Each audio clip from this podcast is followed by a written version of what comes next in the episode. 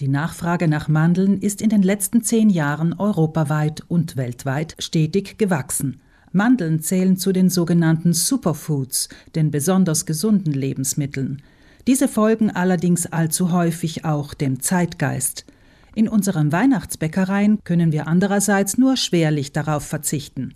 Gesundheitsbewusste wählen aber auch eine Handvoll Mandelkerne als Zwischenmahlzeit. Zudem sind einige Verbraucherinnen und Verbraucher auf Mandelmilch als Ersatz für Kuhmilch umgestiegen. Vegetarier und Veganer fügen die knackigen Kerne gern ihrem Gemüsegericht hinzu, um dessen Proteingehalt ebenso wie Geschmack und Konsistenz zu verbessern. Denn Mandeln gelten als sehr wertvolles Lebensmittel, erklärt Silke Raffiner, die Ernährungsexpertin der Verbraucherzentrale Südtirol. Mandeln bestehen zwar zu über 50 Prozent aus Fett, doch ist das ein wertvolles Fett, das überwiegend aus einfach und mehrfach ungesättigten Fettsäuren besteht. Des Weiteren enthalten sie ungefähr 20 Prozent Proteine und ungefähr 20 Prozent Ballaststoffe. Also alles Nährstoffe, die sehr wertvoll für den Körper sind und die auch bestimmten Erkrankungen vorbeugen können.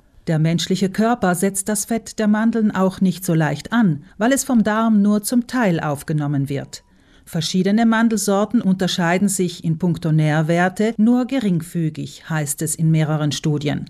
Allerdings widerspiegelt der höhere Preis bei manchen Marken auch den intensiveren Geschmack und die Knackigkeit der Kerne, etwa laut einer Blindverkostung des ZDF Konsumentenmagazins Wieso.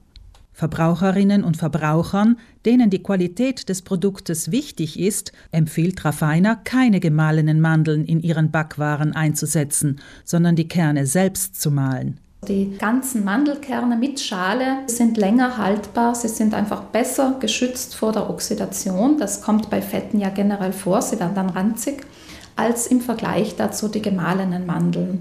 Denn im gemahlenen Zustand hat das Lebensmittel viel mehr Oberfläche und viel mehr Möglichkeit, eben mit Sauerstoff in Kontakt zu treten, was dann bestimmte chemische Reaktionen eben fördert. Hobbykonditoren, bei denen es schnell gehen muss, sollten beim Griff nach gemahlenen Mandeln darauf achten, dass diese frisch sind, das Päckchen im Kühlschrank aufbewahren und zeitnah verarbeiten. Aber wie sieht die Kehrseite der vielen Vorzüge von Mandeln aus? Das Hauptproblem betrifft deren Umweltbilanz. Im Schnitt 50 Prozent des Einzelhandelspreises von Mandeln ist den Transportkosten zuzuschreiben. Denn die Anbaugebiete im Mittelmeerraum haben nur unzureichend auf die wachsende Nachfrage nach Mandeln reagiert. Raffiner? 80 Prozent der Weltproduktion werden in Kalifornien im Central Valley angebaut. Australien ist ein weiteres wichtiges Anbauland.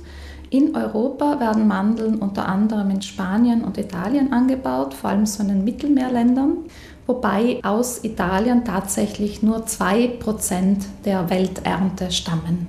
Kalifornien war in der Lage, die Erträge seiner Mandelplantagen stark nach oben zu schrauben, weil der Schnitt der Bäume und die Ernte längst maschinell erfolgen. So genießt eine amerikanische Mandelplantage eine Ausbeute, die pro Hektar mehr als viermal höher ist als solche in Italien.